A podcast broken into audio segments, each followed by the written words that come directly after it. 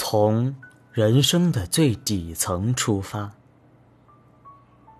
在人生最底层，也不要放弃飞翔的梦想。我的人生几乎是从最底层出发的。我生长在一个几乎没有文化和文明的地方，而且家庭十分贫困。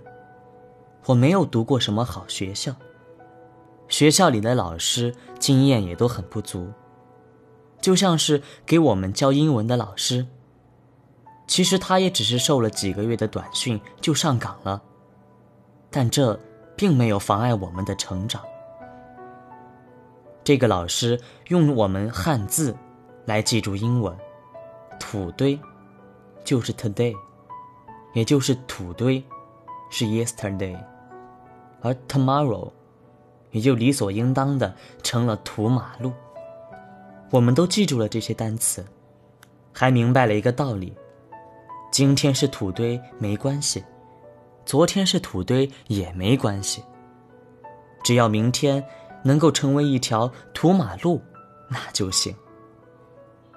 十七岁那年，我决定离开家乡，临行前。妈妈送了我一样东西，里面是一个玻璃瓶子，里面装着黑黑的东西。母亲说：“哎，你别小看，这里面呀，装了三样重要的东西，一样是拜祖先香炉里的香灰，一样是农田里的土，还有一样是井里的水。”闽南的祖先们。在离开家乡的时候，都会带着这个，说是带着这个去到别的地方就不会水土不服，而且有了它们，走到哪里哪里就是你的家乡。这个瓶子至今还摆在我的桌上，它让我明白了什么是家乡。因为身上没钱，离家后的生活一度过得很苦。我曾在餐馆当过服务生。做过码头工人，摆过地摊，还在洗衣店烫过衣服，甚至还杀过猪。杀完猪回家，洗完手，就继续写作，变成作家。那会儿我才十七岁，就开始陆续的发表一些作品，被一部分读者还视为天才。我一直坚持写作。希望能够变成一个成功的作家。在我们那个地方，几百年来都没有出现过一个作家。我知道，要实现自己的理想，一定要比别人更勤快。我从小学三年级的时候开始，规定了自己每天写五百字，不管刮风下雨，心情好坏。到了中学。每天我会写一千字的文章，到了大学，每天写两千字的文章。大学毕业以后，每天写三千字的文章。到现在已经四十年了，我每天还在写三千字的文章。在我生长的年代，要当作家很难，因为稿费很少。我还有个习惯。就是绝不废话，能三千字写完的，绝不会写成五千字；能五百个字写完的，也绝不会变成一千字。想要当作家，并不是一件那么容易的事情。为了生存，我开始去报社上班。我对成功的欲望很强，就跟当时所有的年轻人一样。我开始。到报社上，想要得到名利、金钱、影响力。我工作很卖力，因而很快就升迁。第六年就当上了总编辑，同时还在报纸上写十八个专栏，主持节目当电视公司的总理，还做了广播节目《林清玄时间》，一时风头无两。成为大众中眼中成功的人。到如今，我一共写了一百七十多本书，排起来比我的身高还高。当时台湾有个杂志，评选了四十岁以下的成功人士，我排了第一。觉悟就是学习看见我的心。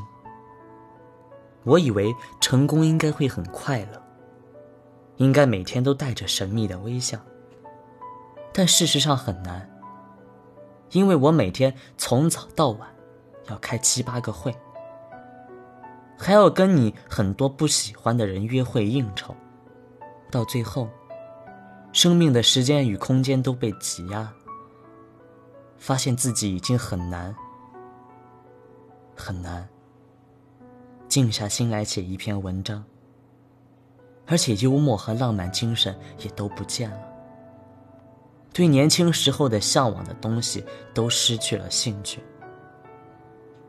有一天，我在报社里等看着样刊，无聊的时候就翻开了一本书。开篇的第一句话说：“到了三十岁的时候，要把全部的时间都用来觉悟。”如果到了三十岁还没有用来觉悟，就会一步一步走向死亡。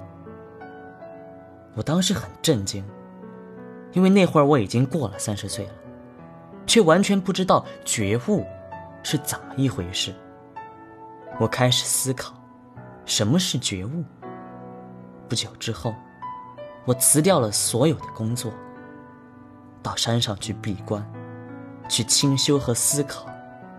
开始走进佛教的世界，清修持续了三年。这也是为什么我后来的作品中有了很多关于宗教的元素。三年后，我觉得自己已经有了很多的觉悟，明白觉就是学习、看见，悟就是我的心。所谓觉悟。就是学习看见我的心，因为心恋红尘，我还是决定下山。在下山的时候，路过了一个水果摊，我想买点水果，但当时老板不在，我便在边上等。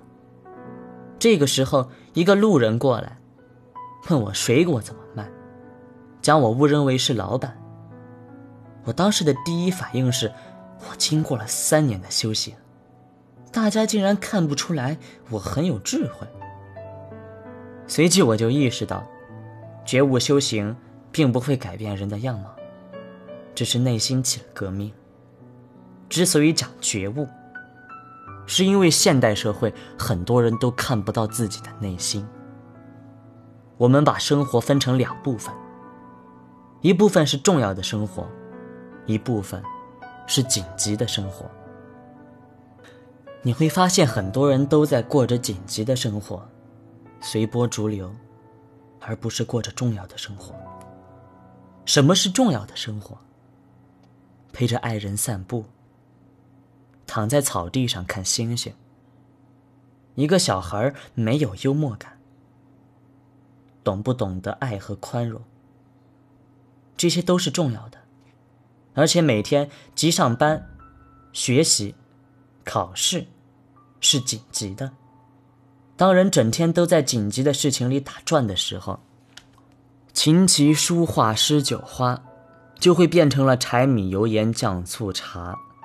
要学会腾出一些空间来进入重要的生活。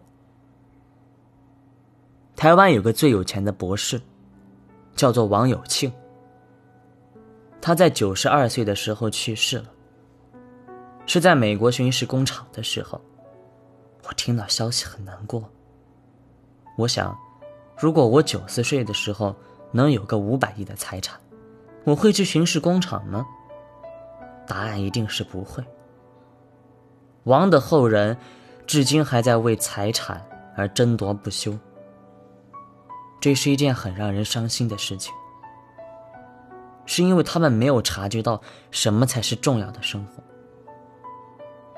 还有个富翁叫做郭台铭，虽然他有很多的财产，但是最后娶了一个平凡的舞蹈老师。我问他：“你为什么会选他？”他回答我说：“我太太最大的优点，就是她身上闻不到钱的味道。这表明，对于一个整天追逐金钱的人来说，没有钱的味道，反而是最大的优点，意味着这个人并没有掉进欲望的泥沼。成功是今天比昨天更慈悲、更智慧、更懂爱。”与宽容，在艰难的时候，也不要失去对人生真实价值的认知。人需要发展自己的特质，但是也要包容别人的不同，这个世界才会精彩。因此，家长也不要总拿自己的孩子跟别人的孩子比较，因为辣椒和茄子不需要比较。辣椒，只要自己够辣就好。人们从小就发现自己最适合做什么，做什么才最快乐。